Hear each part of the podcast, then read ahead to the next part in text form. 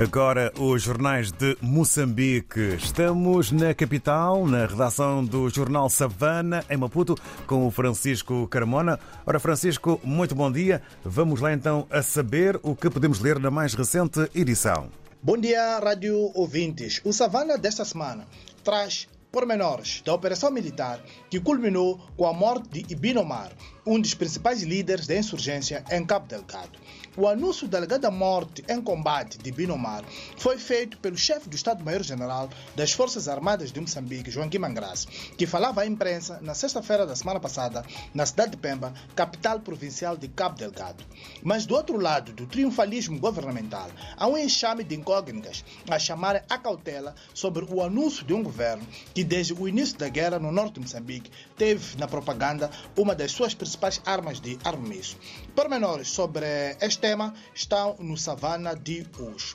O secretário técnico da Administração Eleitoral, STAI, acaba de adjudicar a MHL Auto, empresa que comercializa a marca de viaturas Mahindra, o fornecimento de carros para auxiliar nas sextas eleições autárquicas agendadas para 11 de outubro próximo. São 138 viaturas, onde a MHL Auto vai encaixar cerca de 342,5 milhões de meticais, qualquer coisa como 5,3 milhões de dólares. A Mahindra tem tido contratos preferenciais com o Estado, movimenta-se muito bem no lobby político partidário para a venda de viaturas ao Estado.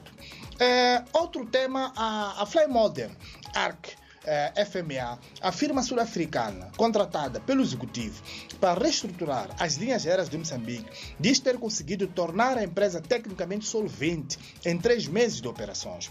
Para tal, fala de redução de 61,6 milhões de dólares de dívida total da empresa, estimada em 300 milhões de dólares.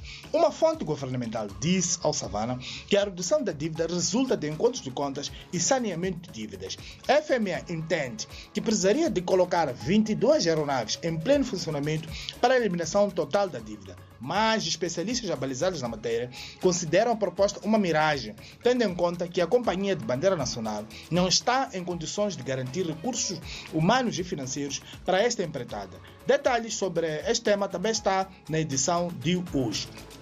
Pela segunda vez, em menos de cinco anos, o presidente da República, Felipe News, mexeu nesta segunda-feira no Ministério do Interior e deixou pelo caminho Arsênia Massing, colocando no seu lugar o general na reserva Pascoal Ronda, uma figura que não se ouvia falar dela há mais de 20 anos.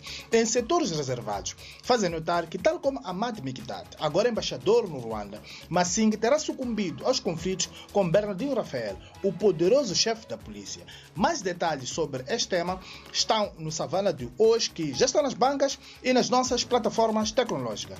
Bom dia e um abraço de Francisco Carmona, a partir da redação de Savana, em Maputo.